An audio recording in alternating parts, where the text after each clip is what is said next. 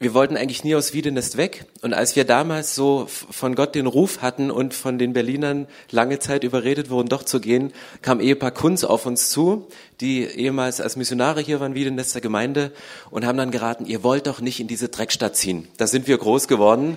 Und wir haben uns dann gegen den Rat, es ist nur dreckig, haben dann gesagt, gut, wir machen das, wir gehen dahin und es hat sich wirklich viel entwickelt.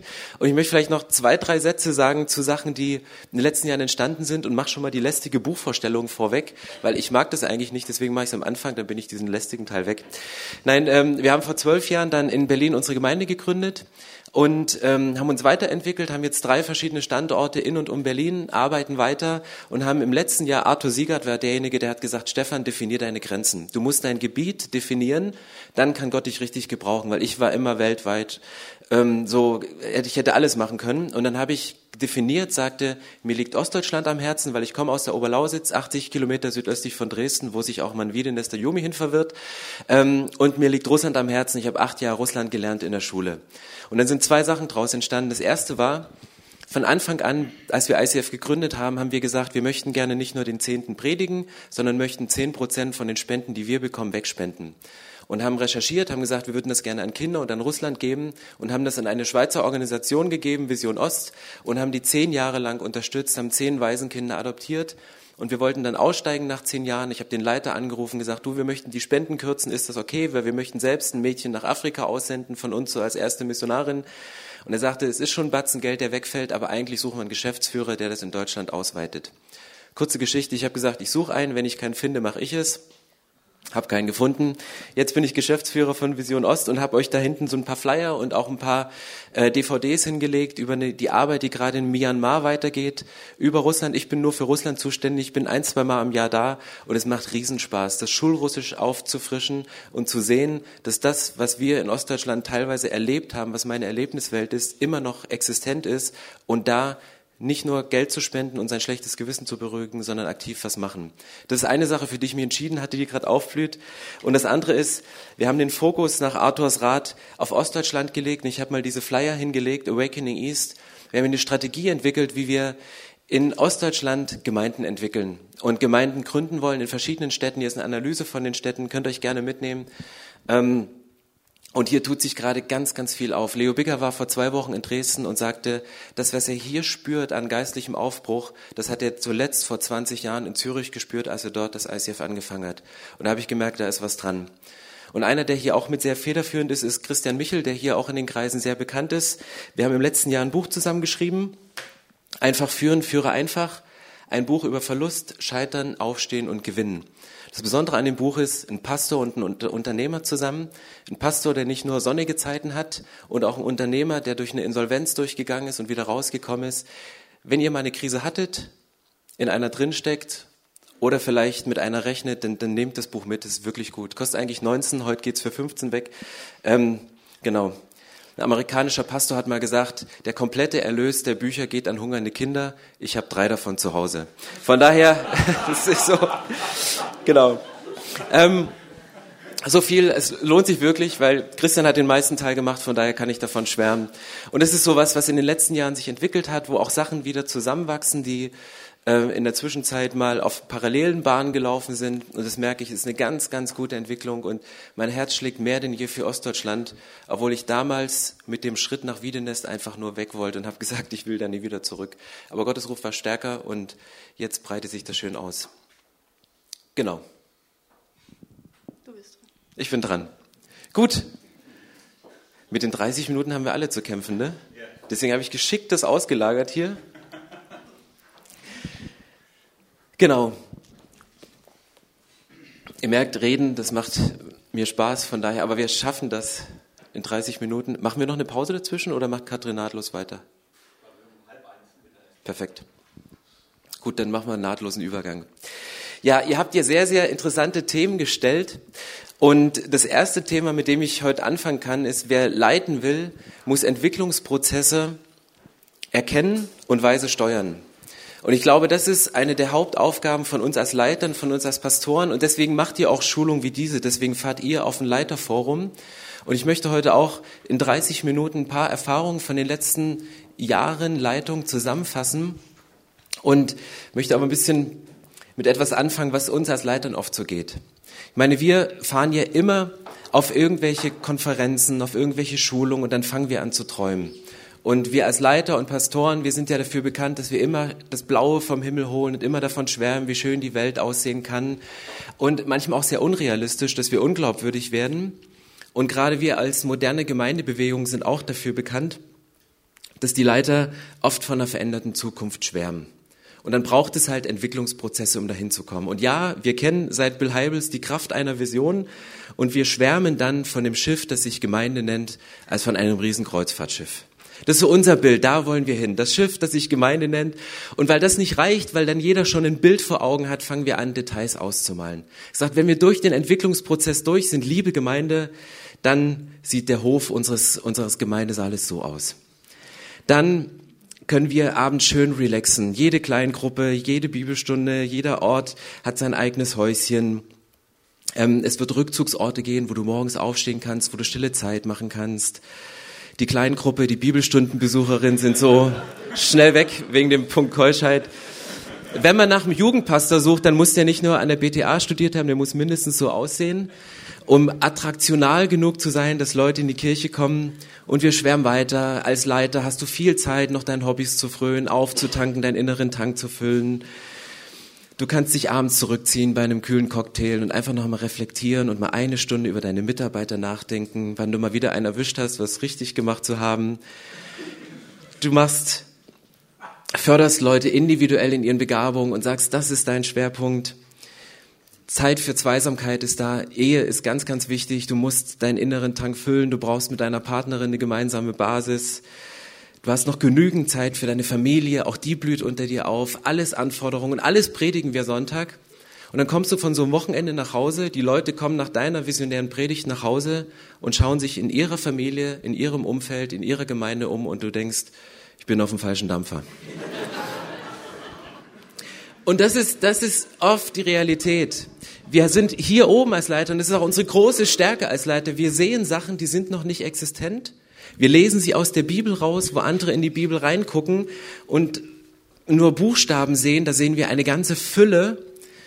Und das versuchen wir dann in Worte zu fassen und Menschen zu motivieren, mit uns sich auf diese Entwicklungsprozesse einzulassen. Und ich möchte am Anfang mit einem Bibelvers anfangen, von dem ich glaube, dass Jesus ist für mich ein ganz großes Vorbild, was Entwicklungsprozesse angeht, weil er sie nicht nur erkennt und abliest, sondern sie von mir aus gefühlt vorher schon steuert und bewusst einsetzt. Und ich versuche immer, wenn ich einen Bibeltext lese, nicht nur darauf zu hören, was Jesus gerade sagt und was da geschrieben steht, sondern was er damit meint, beziehungsweise was er damit gemeint haben könnte. Und ganz am Anfang, als Jesus in Markus 3 die zwölf Apostel beruft, ich lese euch den, die Stelle mal vor, Markus 3, Vers 13, da steht, Jesus stieg auf einen Berg, und rief die zu sich, die er bei sich haben wollte. Sie traten zu ihm und er bestimmte zwölf, die er Apostel nannte. Also erstmal eine, eine sehr gute Situation. Da stehen bestimmt mehr Leute als zwölf. Leute, die den Wunsch hatten, hoffentlich sucht Jesus mich aus, hoffentlich bin ich Teil von den würdigen Leitern, die Jesus in seine Nachfolgeschaft ruft.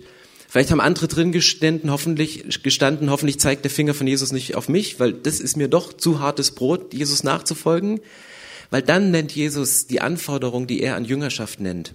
Und dann sagte er, sie sollten ständig bei ihm sein und er wollte sie aussenden, damit sie seine Botschaft verkünden und in seiner Vollmacht die Dämonen austrieben. Für mich gibt's hier drei verschiedene Dinge in dem Text, die ich rauslese. Das erste, was Jesus sagt, ist Nähe. Sie sollten ständig bei ihm sein. Er sagte, meine Jünger, meine Ängsten, meine Mitarbeiter, mein Leitungsteam, meine Kleingruppe, wir brauchen Nähe. Sie sollen ständig bei mir sein. Sie sollen meinen Herzschlag spüren. Das war das, was Jesus in Jüngerschaft gelebt hat. Ich meine, Jesus ist zu Fuß von Stadt zu Stadt gegangen. Wenn du mit deinen Jüngern von Stadt zu Stadt zu Fuß gehst, kein Autoradio hast, keine Worship-CD am Auto laufen hast, was machst du dann? Du redest mit den Leuten, du fragst, hey, wie war deine Erziehung? Wie geht's dir? Wie steht dein Computer zu Hause ausgerichtet? Du redest über die tiefsten Themen und Jesus hat ganz viel Wert auf Nähe gelegt. Das Zweite, was er hier macht, er wollte sie aussenden, damit sie seine Botschaft verkünden. Das ist dieser Sendungscharakter, das ist Multiplikation. Er schickt sie raus, damit sie das, was sie von Jesus gesagt und bekommen und erlebt haben, dass sie das weiter multiplizieren, dass sie ausgesandt werden. Und aus diesen beiden, und das ist meine Theorie, ich glaube, aus der Kombination aus Nähe und Sendung, daraus entsteht Vollmacht. Weil Vollmacht kannst du nicht machen, Vollmacht bekommst du verliehen. Und Vollmacht steht hier, dass sie in seiner Vollmacht die Dämonen austrieben. Und da haben die Jünger ihre einschlägigen Erfahrungen gemacht. Sie sind losgegangen, haben versucht, Dämonen auszutreiben, da hat ein bisschen was gezappelt, aber es ist nichts passiert. Und dann sind die Leute zu Jesus gegangen und haben gesagt, hey, deine Jünger, die versuchen hier was, wir können das nicht. Und dann gibt Jesus ihnen Feedback. Und ich glaube, wenn wir über Entwicklungsprozesse in der Gemeinde nachdenken, deswegen möchte ich es heute ganz, ganz einfach und schlicht machen, möchte ich über diese drei Punkte sprechen. Ich möchte über Nähe sprechen, ich möchte über unsere Sendung sprechen und über das Mysterium von Vollmacht, die von Gott verliehen wird, wird wurde und glaube ich noch verliehen wird. Weil ich bin davon überzeugt, dass wir, wenn wir die Sachen reduziert auf den Punkt bringen und leben als Kirche, dass wir dann bekannt werden als Gemeinden, die eine Riesenkraft haben, als Leitungsteam, die mit einer Kraft, mit einer Vollmacht agieren. Ich bin davon überzeugt, bei uns in der Gemeinde mit dem fünffältigen Dienst zu arbeiten. Und das Ziel ist für mich in einer Gemeinde eine Ausgewogenheit der fünf Ämter. Hirten, Evangelisten, Lehrer, Apostel und Propheten. Es braucht diese Ausgewogenheit, aber es gibt auch immer wieder eine zeitweise Betonung von einem dieser Dienste. Und das meine ich, wenn du, wenn wir darüber sprechen, über Entwicklungsprozesse erkennen. Was geht gerade in unserer Gemeinde? Was funktioniert gerade nicht? Kann es sein, dass du mal für einen Zeitraum eine dieser Gaben stärker betonen musst, stärker rausarbeiten musst? Ich glaube, Bibelschulen sind nicht aus ohne Grund entstanden, sondern aus einem Mangel an Lehre. Die Gemeinden teilweise nicht begegnen konnten, sind Bibelschulen entstanden. Es sind Sozialwerke entstanden, weil, weil wir als Gemeinden nicht die Kraft hatten, Menschen in unserem Umfeld zu helfen. Und auch geschichtlich glaube ich, dass der fünffältige Dienst ganz viel Strömung im kirchengeschichtlichen Bereich positiv geprägt hat. Und ich habe ein Beispiel bei uns. Wir machen für uns jedes Jahr ein Jahresmotto. Und das machen wir ganz, ganz bewusst als Kirche, dass wir ein Motto ausgeben, wo wir sagen, dieses Jahr betonen wir diesen Schwerpunkt. Der ist vielleicht isoliert, der ist vielleicht einseitig, aber wir planen das über einen längeren Zeitraum. Und ich habe mal die letzten drei Jahresmotti der letzten Jahre zusammengefasst. Wir hatten 2015, haben wir bei uns in unserer Gemeinde gemerkt, wir sind so stark ausgerichtet auf Nichtchristen, wir sind so stark ausgerichtet auf Events. Deswegen gibt es gerade eine neue Denomination. Uli, das weißt du noch gar nicht. Wir sind in die Eventisten eingeordnet worden, weil wir so viele Events machen. Ähm, und wir haben das gemerkt, dass ganz viel immer nach außen ging, immer mit viel Licht, immer mit ganz viel ähm, Luxusliner, Bildern. Und wir haben gemerkt, wir brauchen das Gefühl, Kirche ist zu Hause. Wir brauchen einen Ort, wo Menschen kommen. Da haben sich die Hirten in unserer Kirche zu Wort gemeldet. Die haben gesagt, uns ist das viel zu stressig. Es geht zu, es ist viel zu evangelistisch. Es geht viel zu sehr auf die Nichtchristen. Wir müssen erstmal uns finden. Wir brauchen erstmal ein Zuhause. Und dann haben wir ein Jahr dieses Motto gehabt, gesagt, Kirche ist Familie, Kirche ist zu Hause. Und haben ganz oft dieses Bild geprägt, wenn du zu Hause schön eingerichtet bist, dann lädst du auch deine Freunde ein. Und wir haben unsere Vision, Menschen für Jesus zu erreichen, wir haben sie nicht verleugnet. Aber wir haben gesagt, wir müssen einen Schritt gehen als gesamte Kirche, dass wir intern aufgeräumt sind. Dass wir intern merken, es gibt stabile Beziehungen und Menschen, die sich für Jesus entscheiden und sich taufen lassen, in diese Gemeinde reinkommen, die finden auch ein Zuhause und nicht eine, eine Organisation, die sehr fragil ist. Und dann haben wir gemerkt, und da kam mein Herz wieder raus, wir haben gemerkt, ja gut, zu viel zu Hause ist auch nicht gut, wir müssen wieder die Vision schärfen, haben 2016 gesagt, also dieses Jahr, Kirche ist zu Hause für deine Freunde. Wir mussten die Leute auch wieder rausschicken und sagen, hey, bringt eure Freunde mit, ladet eure Freunde ein. Und für nächstes Jahr haben wir geplant, das ist noch top secret, das weiß, das wissen bisher nur unsere Standortleiter, noch nicht das Leitungsteam. Deswegen warte mit der Veröffentlichung noch. Nein, Quatsch. Ähm, wir haben gesagt, 2017 wollen wir das Jahresmotto ausgeben, Kirche ist Geschenk für die Stadt. Weil ich festgestellt habe, dass die Stadt, wenn sie Kirchen bewertet, wenn sie fragen, was wir machen, ist die erste oder zweite Frage, die erste ist immer, seid ihr eine Sekte? Und die zweite Frage ist immer, was macht ihr für die Stadt? Und wir haben gesagt, wir müssen sozialdiakonisch tätig werden. Wir müssen dieser Stadt selbstlos dienen. Fang jetzt schon an, Aktionen für nächstes Jahr zu planen, damit wir rausgehen und dieser Stadt was Gutes tun. Und wir sind deswegen drauf gekommen, weil, weil unsere Nachbarin, die zwei Häuser weiter wohnt, sie ist eine typische Evangelistin. Und wenn es darum geht, Entwicklungsprozesse zu erkennen und weise zu steuern, dann hör auf diese Leute. Und wenn wir mal wieder zu lange das Zuhause betonen, wenn die Hirten mal wieder zu lange sich einrichten wollen und sagen, wir brauchen eine gute Atmosphäre, dann kommt unsere Nachbarin wieder und schart mit den Füßen und sagt, wann machen wir mal wieder eine Evangelisation? Wann gehen wir mal wieder ins Kino? Wann machen wir ein Musical, um rauszugehen, dass ich meine Freunde einladen kann? Und um Entwicklungsprozesse zu erkennen und zu steuern, ich glaube, es gibt drei verschiedene Sachen. Das erste ist ein Wissen um die Organisationsentwicklung. Das ist einfach ein Wissen, um festzustellen, so entwickelt sich eine Organisation natürlich. Ob das eine Firma ist, ob das eine Gemeinde ist, ob das ein Missionswerk ist, das sind Abläufe, die sind normal. Die kannst du mit gewissen Abweichungen messen und auch steuern. Das zweite ist Wissen um den geistlichen Zustand der Gemeinde. Und da sind Frauen wie meine Nachbarin ganz wichtig. Da braucht man ein Ohr an der Gemeinde, da braucht man die Gespräche vor und nach dem Gottesdienst, da muss man an den Menschen drin sein. Nicht um die Ausrichtung einer Gemeinde je nach Meinung wie ein Fähnchen im Wind hin und her zu reißen, aber wenn ein Großteil der Gemeinde etwas anmerkt, dann sollte man als Leitungsteam, als Ältestenkreis, als Verantwortliche wirklich zuhören und sagen, lasst uns in die Richtung gehen. Und das dritte, Wissen um die Vision und den Willen Gottes für die Gemeinde. Und das erfordert ein eigenes persönliches geistliches Leben. Und das erfordert für mich, durch die Stadt zu fahren und mal nicht im klimatisierten Auto, sondern bei uns mit der S-Bahn. Das habe ich letzte Woche gemacht mit zwei Wiedenester Praktikanten, die aus dem ländlichen Bereich kamen. Ich habe gedacht, Gott muss wirklich ein großes Herz haben. Weil du sitzt in Berlin in der S-Bahn und denkst, diese Stadt züchtet Freaks. Da siehst du Menschen, wo es mir schwerfällt, eine Liebe zu haben. Und ich, ich bin jedes Mal begeistert, Gott muss so ein großes Herz haben, weil ich kann mir diese Person nicht in unserem Gottesdienst vorstellen. Obwohl wir einige dieser Freaks haben. Und das reicht eigentlich, so um das zu handeln. Aber das braucht für mich immer wieder in die Bibel reinzugucken, Gott, was ist dran? Was ist für dieses Jahr dran? Was ist für nächstes Jahr dran? Wo möchtest du uns haben? Und ich möchte genau über diese drei Sachen weitersprechen heute. Und entschuldigt, dass ich meine, meine Sprache ein bisschen anhebe von der Zeit. Ihr könnt die Folien alles haben, aber ich glaube, die Punkte heute sind, sind wichtig, um sie mitzunehmen. Und ich möchte im ersten Teil über Organisationsentwicklung mal ganz kurz durchgehen und das verknüpft mit unseren Erfahrungen, die wir in den letzten Jahren gemacht haben. Wie entwickelt sich eigentlich eine Kirche? Wie entwickeln sich neue Dinge und wir sind gerade dabei, wieder einen Abendgottesdienst anzufangen und glaubt ja nicht, dass in einer neu gegründeten Gemeinde es so geht, wir starten den Abendgottesdienst und nächste Woche findet er statt. Das sind Gespräche, das sind Einladung zu Abendessen, das sind ganz lange Prozesse, um Teams mit reinzunehmen, um Musiker vorzubereiten, um ein Welcome-Team vorzubereiten. Ihr dürft nicht nur zweimal morgens kommen, sondern noch ein drittes Mal am Abend. Das sind Prozesse, die man kennen muss.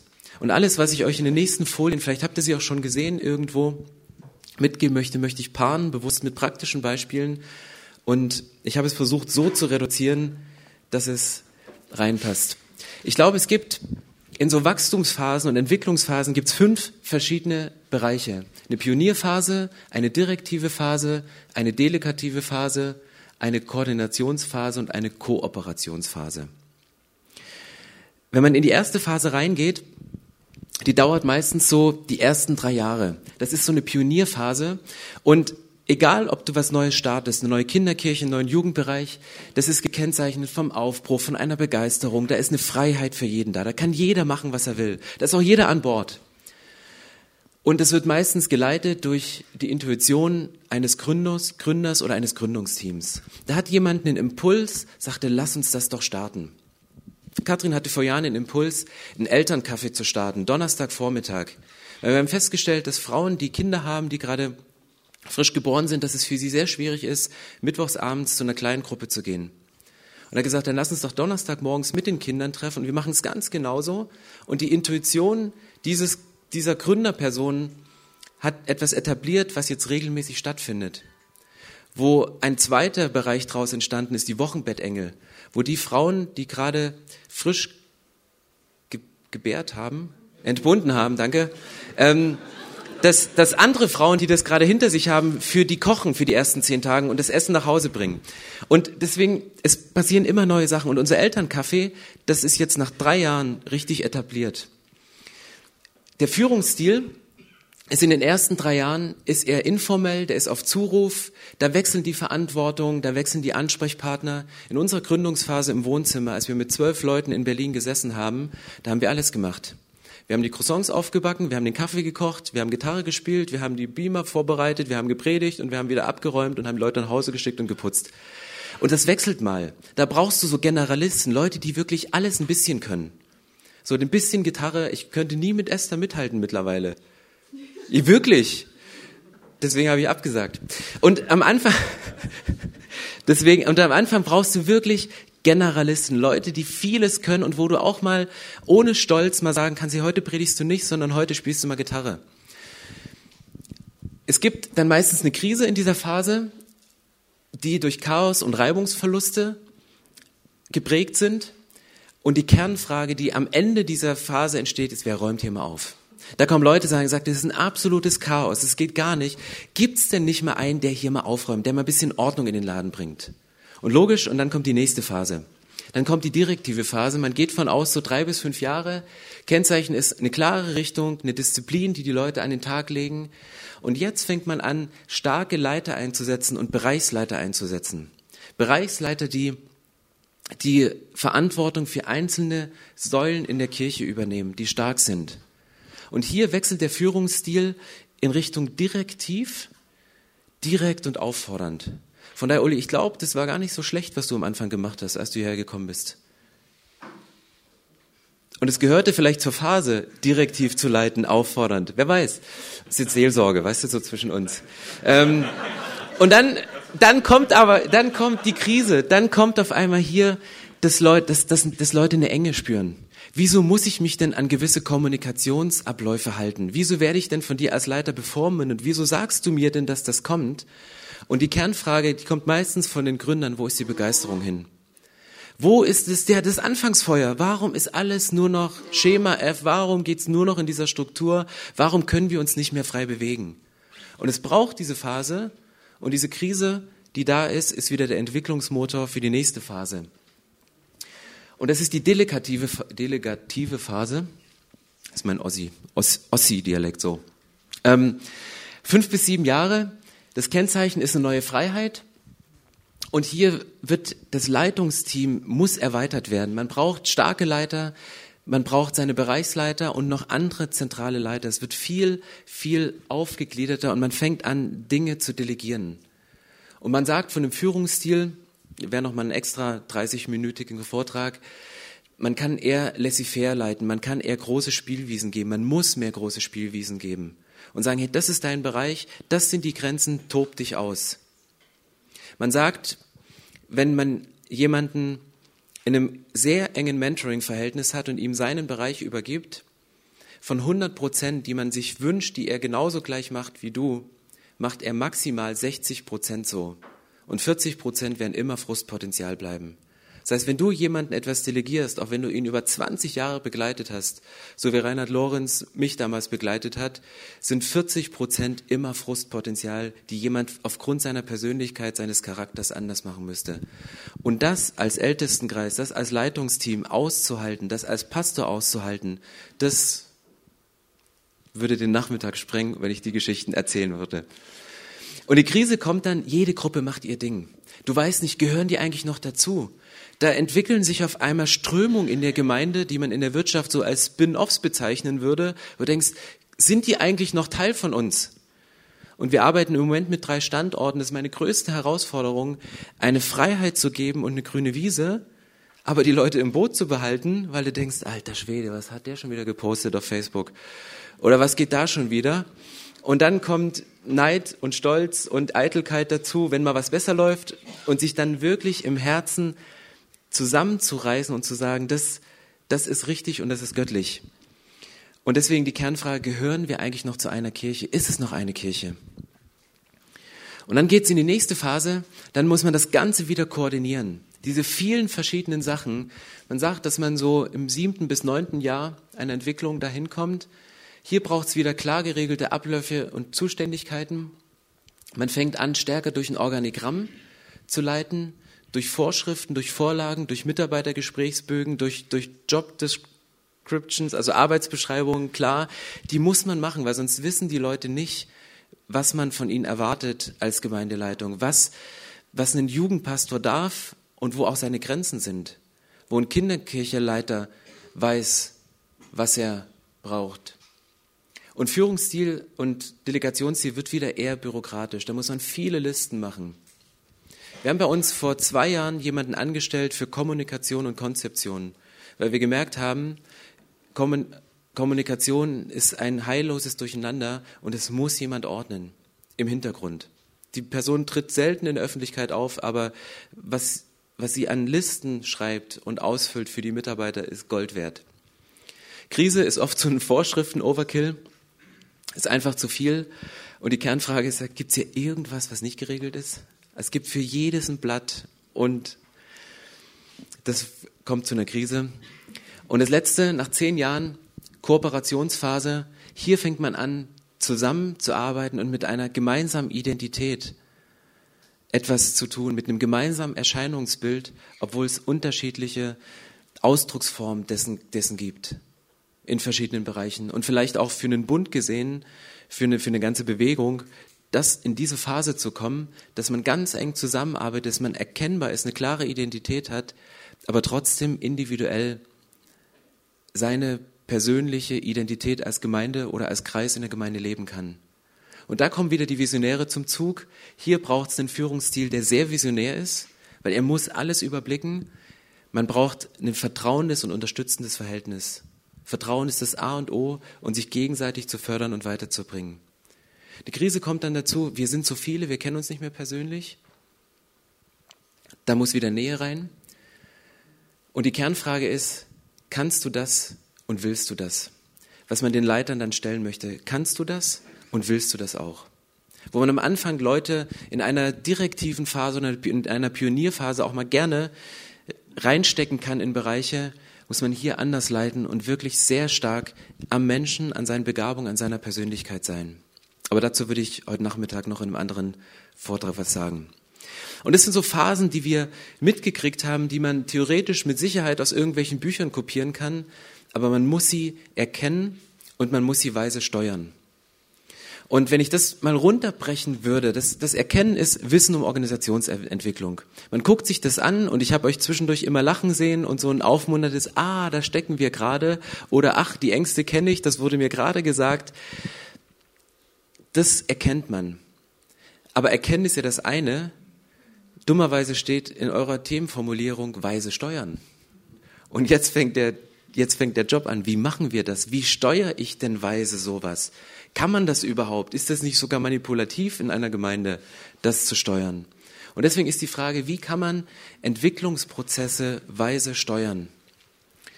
Und um uns da in diesen 30 Minuten nicht zu überfordern, habe ich euch was mitgebracht, was ich wieder ganz eng verknüpfen möchte mit dem Bibelvers und mit diesen drei Punkten. Weil ich vermute, dass Jesus sich was dabei gedacht hat, als er die Anforderung an seine Jünger gebracht hat, wo er sagte, ich möchte, dass ihr ständig bei mir seid, ich möchte die Nähe zu euch, weil die braucht es in jeder Phase. Und ich möchte euch aussenden und diese Spannung auszuhalten zwischen Nähe, wir kommen zusammen, die Hirten in der Gemeinde kommen auf ihre Bedürfnisse. Und ich sende euch aus mit Vollmacht, dass auch die Apostel und Propheten was zu tun haben, das passt zusammen. Und jetzt sind wir aber unterschiedlich begabt. Wir sind Leiter, wir sind Leiterinnen, wir sind eingesetzt und jeder hat eine unterschiedliche Begabung und jeder hat auch einen unterschiedlichen Führungsstil. Und deswegen habe ich einfach mal diese beiden Punkte der Nähe und der Sendung mal zusammengefasst in zwei Sachen. Es gibt Leiter, die sind sehr stark einladend und es sind Leute, die sind wenig einladend. Also das ist diese Näheachse. Ich bin kein Nähetyp. Ich bin sehr kontaktfreudig und deswegen vermittle ich oft den Eindruck, Stefan ist mein bester Freund. Wenn du eine Woche mit mir zusammen warst und ich nicht über meine tiefsten Geheimnisse rede, außer die ich in Predigtbeispielen verwende, merkst du, oh, ich komme manchmal nicht so ran. Und dass das manchmal so scheint nach außen, diese Nähe zu haben, das, das bin ich. Ich bin eher wenig einladend. Aber es gibt Menschen, die sind sehr stark einladend, die kreieren eine Atmosphäre, die schaffen etwas und die brauchst du in der Gemeinde im, im Welcome-Team die wirklich eine Atmosphäre kreieren, an der Tür stehen und mit ihrem Lächeln schon die Herzen der Menschen brechen und gewinnen. Und dann gibt's andere Leiter, die sind auf der einen Seite stark herausfordernd und auf der anderen Seite wenig herausfordernd. Und auch das, Katrin ist wesentlich stärker herausfordernd als ich.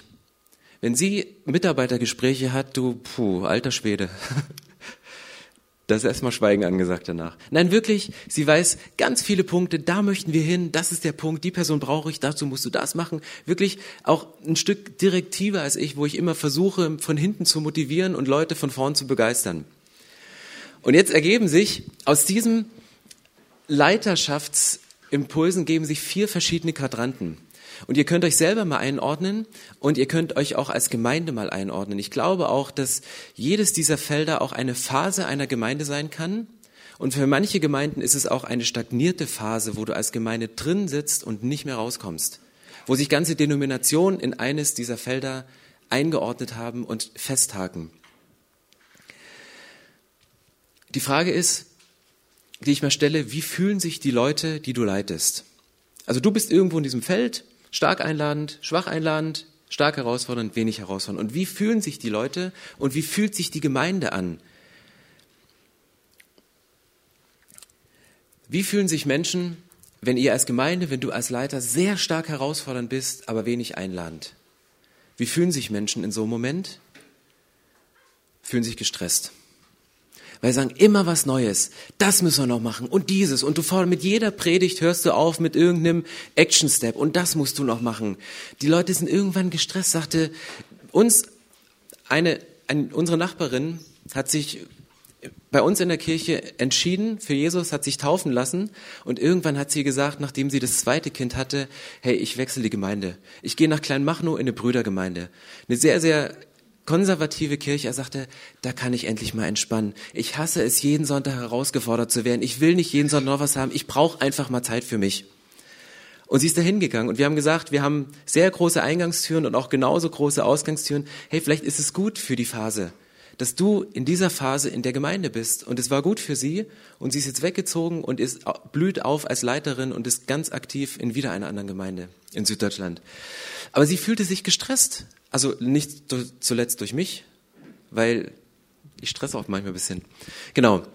Und, und so stressige Gemeinden fühlen sich auch nicht gut an. Ähm, das genau das Gegenteil ist, wenn eine Gemeinde oder Leiter wenig herausfordernd sind und dafür sehr stark einladend, das spürst du, das siehst du eine Deko, das ist kuschelig. Ist wirklich so cozy, kuschelig. Da kommt man rein und die Kekse stehen auf dem Tisch und der Kaffee und man fühlt sich einfach wohl. Das werden Leute immer wieder sagen. Man fühlt sich wohl, wenn man bei euch reinkommt. Es ist richtig schön. Aber Jesus hat hier nicht von nur Nähe und nur Sendung gesprochen, sondern hat halt von, von beidem gesprochen. Das schlimmste Feld, also ohne zu werten, aber die Ecke hier unten, wenn Gemeinden wenig einladend und wenig herausfordernd sind, ähm, dann fühlen sich Leute einfach gelangweilt. Wenn man in der Predigt sitzt, die Musik hört, ein Coaching-Gespräch, Mitarbeitergespräch, was immer es ist, ist einfach, ja, das ist der Grund, warum Menschen Kirchen auch verlassen. Wir denken immer, wir, wir sollen Leute nicht, nicht belasten und wir dürfen ihnen nicht so viel, weil die haben ja schon Stress und die stehen ja schon aufgrund ihres Berufes kurz vorm Burnout.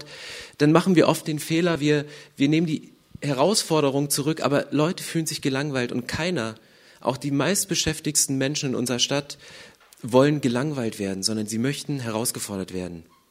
Und jetzt ist der Punkt, wo ich wieder den Bogen zu Markus 3, zu Jesus schließe. Was ist eigentlich, wenn eine Gemeinde, wenn du als Leiter sehr stark einladen bist und stark herausfordernd bist, wie fühlen sich Menschen dann? fühlen sich bevollmächtigt. Und das ist, glaube ich, das, was wir, was uns gelingen sollte, wo wir darauf hinarbeiten, in dieser Mischung aus Nähe und Sendung. Weil Nähe ist Einladung, Herausforderung ist Sendung. Daraus entsteht die Vollmacht. Nur Menschen rauszuschicken ohne Sinn, ohne Nähe zu dir als Leiter, ohne einen Mentor zu haben, ohne jemand, der ihn begleitet, das ist Aktionismus. Da kannst du Events machen, die sind schön, da kommen Leute hin, da kannst du Stadien füllen, aber es passiert nicht das, wovon Jesus hier spricht, dass vollmächtige Dinge passieren, dass Dinge umgesetzt werden. Es gab lange Zeit ein Feedback bei uns in der Gemeinde, was, was Menschen mir gegenüber gespiegelt haben, da haben gesagt, wir fühlen uns zu wenig begleitet. Wir brauchen mehr Begleitung. Und deswegen haben wir überlegt, wie können wir das schaffen, auch wenn es vielleicht nicht mein Typ ist, der sich Woche für Woche mit Menschen hinsetzt und einen Kaffee trinkt. Ich mache das sehr gerne mit neuen Leuten, die in die Kirche kommen, wo ich Potenzial sehe, wo ich denke, für den Bereich könnte ich ihn herausfordern und einsetzen. Da könnte ich das machen. Wie können wir das schaffen, Ergänzung zu suchen zu meiner Persönlichkeit, zu meinem Typ, dass Menschen gut begleitet werden und die Nähe bekommen? Und ich glaube, dass das eine Herausforderung ist für uns, als Gemeinden, als Leiter, uns selber zu, zu reflektieren, uns selber zu feedbacken. Und eigentlich gehört an diese Stelle noch eine Übung, aber die möchte ich in die Mittagspause delegieren, weil Katrin die nächsten 30 Minuten möchte. Die Übung wäre eigentlich zwei Gruppen zu bilden. Oder ihr macht es mal zu Hause, ist relativ einfach, ihr könnt die Folien haben. Nehmt mal die Menschen zusammen, die von sich sagen, wir sind eher stark einladend wir lieben es, Atmosphäre zu kreieren. Und überlegt mal, wie könnten die herausfordernden, herausfordernden Leiter einladender werden? Und genauso umgedreht zu positionieren, wo sind die Leute, die von sich sagen oder von denen die Gemeinde sagt, die sind sehr herausfordernd, die mal in eine Gruppe zu nehmen und sie sollen sich mal Gedanken zu machen, wie können denn die einladenden Leiter herausfordernder werden?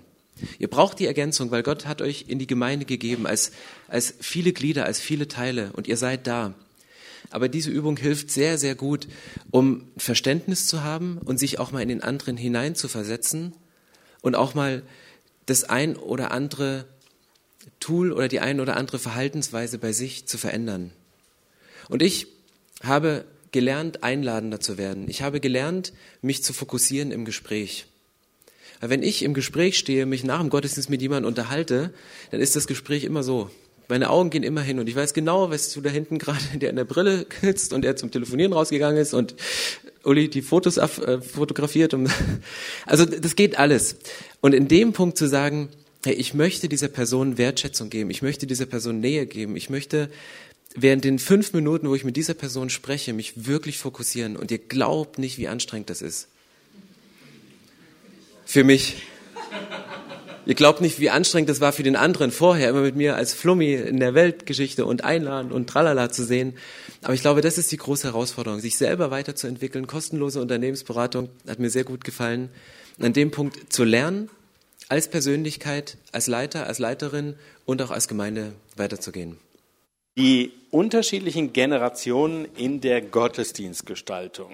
Ja, also die Sterne, auf, dich, auf denen ich schaue und die anderen ah, Lieblingslieder-Singer? Also, ähm, da habe ich schon beim Vortrag drauf gewartet, dass ich das sagen kann. Nee, wir, Katrin hat es angedeutet, wir haben fest, was sie gesagt hat, wir brauchen dein Gesicht. Wir versuchen zum Beispiel bei der, also, nochmal kurz zurück. Wenn man predigt, ich bin 44, plus minus 10 Jahre, sagt Katrin, erreiche ich die Leute, da habe ich keine Chance. Ich kann mich jünger schminken oder älter machen, geht nicht. Aber wir haben überlegt, wo kann man mehrere Generationen einbinden? Und das war einmal das Welcome-Team, in der Bar und in der Band. Also die, weil wenn wir mehrere Instrumente haben, das heißt nicht, wenn du älter bist, dass du schlechter Instrument spielst. Im Gegenteil. Die grooven richtig, die Bassisten. Die kriegen dann halt den ruhigeren Part. Wir haben da Männer, Frauen. Einfach, also wirklich einfach zu mischen. Wo immer, wir haben überlegt, wo können wir in der Gemeinde mischen, um mehrere Generationen auf die, in der Kirche hinzustellen. Und, genau. Wenn es allerdings eine stilistische Frage ist, also wenn es um die Gottesdienstbesucher geht mit der ganzen Generation, ist es tatsächlich so, dass ähm, sowohl bei uns im Gottesdienst, aber auch in anderen ICFs, zum Beispiel in Zürich, die bieten ganz viele unterschiedliche Gottesdienste an mit einem ähm, anderen ähm, Worship-Teil davor, ähm, Lobpreisteil davor. Also die haben zum Beispiel morgens, der erste Gottesdienst ist unplugged, das ist ganz leise, nur mit ähm, Instrumental. Im zweiten ist Generation ähm, X-Generation meistens und abends geht dann richtig die Post ab. Das heißt, der Worship unterscheidet sich bei uns ähm, aber die Predigt bleibt immer die gleiche. Und das ist tatsächlich dann durchgehend bis zu den Kindern. Also ich predige jeden Sonntag genau die gleiche Predigt wie Stefan, nur zu den Teenies und zu den Kindern das gleiche Predigtthema. Und ähm, da merken wir bei den Predigten macht es überhaupt keinen Unterschied, ob, ähm, ob ich jetzt zu Kindern rede oder zu Erwachsenen, zu euch. Ich rede einfach, wie ich bin. Und ähm, das kommt bei jedem an. Wir merken, der Unterschied ist oft halt im, in der Musik. Und da hat sich das eigentlich, wie gesagt, in Zürich ganz gut gelöst, dass sie wieder sowieso unterschiedliche Gottesdienste anbieten und da variiert der Musikstil dann auch. Hm. Genau. Okay. Wer bereitet die Predigt bei euch vor? Internet. Alles klar, das wollte ich hören. Nee, da haben wir zum Glück ein Team, so Exegese-Team, dass man dann kreativ werden kann. Mhm. Also wir befruchten uns gegenseitig. Theologisch. Theologisch. Das fand ich übrigens eine sehr, sehr gute Idee, die ich von, ähm, die ich von ICF gelernt habe, ist, dass ich sag mal, der Prediger sich ein Kreativteam, Jürgen, über das Thema, was wir gerade sprachen, ne? deine nächste Predigt, suchst du dir drei Jugendliche, die dir helfen, die kreativ umzusetzen. Ja, und du wirst staunen, was für Ideen zusammenkommen. Ja, also der Gedanke, dass ein, dass der Prediger alleine in seinem Kämmerchen 15 Stunden vom Herrn alles offenbart hat, das war früher. Ja, heute bereitet man eine Predigt im Team vor. Ja, da gibt es den Exeget, da gibt es die Kreativleute, da gibt es die Leute, die die Clips machen, ja, und so weiter und so fort. Ich weiß, dass manche jetzt denken, wie sollen wir das denn hinkriegen? Ähm, macht euch auf den Weg und ihr werdet sehen, es geht. Wie sieht so ein Coaches aus, von beiden Seiten aus betrachtet? Du hast ja über Coaching gesprochen. Ja, also sagst du, ich will dich coachen, setz dich dahin, hör mir zu. Ähm, also ich mache einen Unterschied, die bei mir leiten, leitende Mitarbeiter, ähm, mache ich im Erstgespräch, mit denen ähm, kläre ich das ab, ob sie bereit sind, sich von mir coachen zu lassen, aber eigentlich ist das auch oft nicht die Frage. Also da ähm, nehme ich das als, ähm, als eine schöne Bedingung, einfach, dass ich ihnen sage, ich möchte dich gerne begleiten in der Arbeit und ähm, wir machen regelmäßige Coachings dazu. Und ähm, wenn es keine leitenden Mitarbeiter sind, kommen die in der Regel auf uns zu. Also ich habe auch Leute bei mir, die nicht leiten, mhm. aber da würde ich nicht ähm, wahlweise auf Leute zugehen, sondern ähm, wenn ich gecoacht werden möchte, muss ich das von meinem Herzen wollen. Und das ist immer eine Herzenshaltung, weil man macht sich offen und ähm, das mag, mag nicht jeder, auch das erleben wir auch bei uns in der Gemeinde. Von daher würde ich dann nie selber den ersten Schritt gehen, sondern die lasse ich immer auf mich zugehen, außer sie leiten. Da biete ich Ihnen das zwangsweise an. Okay. Und ich habe mir angewöhnt, immer mit Fragen zu arbeiten. Das eine ist, um erstmal so die Stimmungslage abzugreifen. So, ich stelle die Frage, was läuft bei dir gerade richtig gut? Dann können die Leiter auch mal schwärmen und sich positionieren und sagen, das gelingt mir richtig gut und was läuft ganz schlecht. Und mit der Bandbreite hat man relativ gut abgegriffen, wie geht's ihnen gerade und da kommt es auch ehrlich raus. Und dann stelle ich meist noch drei Fragen. Was willst du? Also als nächstes. Und da kommt da muss man manchmal bohren, dieses Wollen. Was, was willst du wirklich? Nicht nur, wozu haben wir dich eingesetzt, wo bist du beauftragt, da kommt ganz viel raus. Dann, also was willst du? Was hindert dich daran, es zu tun? Und dann kommen oft auch ganz tiefe Sachen innerhalb der Kirche, in meiner Leiterschaft, in meinem mangelnden Vorbild und allem Möglichen. Und dann, was sind die nächsten Schritte? Wirklich konkret zu werden, für den nächsten Monat dahin zu gehen. Aber da bin ich mehr herausfordernd und zielgerichtet. Genau. Ja. Wie schafft man die Kultur von Mehrgenerationsteams? Also oft ist ja so, sagte äh, diejenige oder derjenige, der das geschrieben hat, bis zu 18 Jahren arbeiten die Leute im Kindergottesdienst mit und danach wachsen sie dann hoch und irgendwann sind sie dann Älteste ähm, und da hat man immer die gleichen Altersstrukturen. Da sage ich kurz was Positives über dich. Ähm, also, nee, das ist Katrin echt gelungen, weil wir hatten in der Kinderkirche, hast du immer Mitarbeitermangel irgendwie gefühlt normalerweise. Und da haben wir festgestellt, es gibt so Kinder, die rauswachsen, die sind schon Teenager, wollen eigentlich nicht mehr zum Kindergottesdienst gehen, im Gottesdienst verstehen sie noch nichts.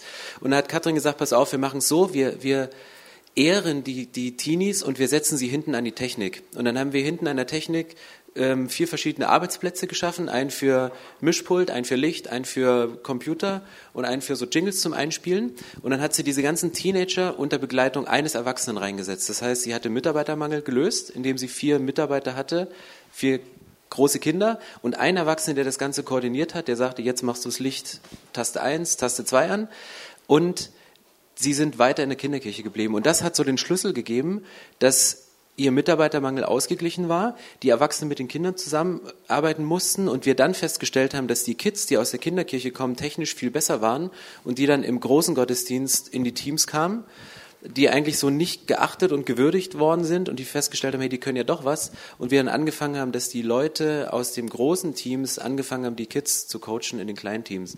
Da ist so eine Kultur entstanden von Verlinkung. Genau, dazu ganz kurz. Ich glaube, ganz wichtig ist die leitende Person, ähm, die, die Leitung da drinnen. Also ich bin eigentlich so ein Bindeglied und ich komme mir manchmal vor wie so ein Clown, der immer in allen Generationen rumspringt, um an jedem ähm, zuzuhören und aufzunehmen und das wieder mitzunehmen und wieder zu vermitteln. Und ich merke dadurch, dass ich das jetzt aber zehn Jahre mache, vertrauen die Menschen mir und ähm, ich versuche sie ähm, miteinander zu verknüpfen. Aber inzwischen ist es auch so, wenn ich zum Beispiel mit meiner Tochter auf der Bühne stehe und mit ihr zusammen predige, dass sie einfach wissen, hey Katrin ähm, macht das, weil sie jemanden heranzieht oder ähm, dass ich, ähm, dass, dass Kinder mit im, im, im Worship-Team sind oder jetzt, also ich glaube, es ist einfach eine Kultur, die ich einfach geprägt habe, weil ich bin speziell für Next Generation zuständig. Also ich habe die Kinder, Teenies, Jugendlichen und Erwachsenen unter mir und ähm, weil ich da diese Kultur so wichtig finde, merke ich, dass sie sich jetzt ändert, so dass letzten Sonntag tatsächlich die ähm, Gebetsleiterin, die ist Anfang 60, zu mir kam und sagte, Katrin, ich habe ein Kind bei dir in der Kinderkirche gesehen und erlebt, wie sie betet. Darf ich sie in meinem Team haben? Das Mädchen ist zweite Klasse, also sieben.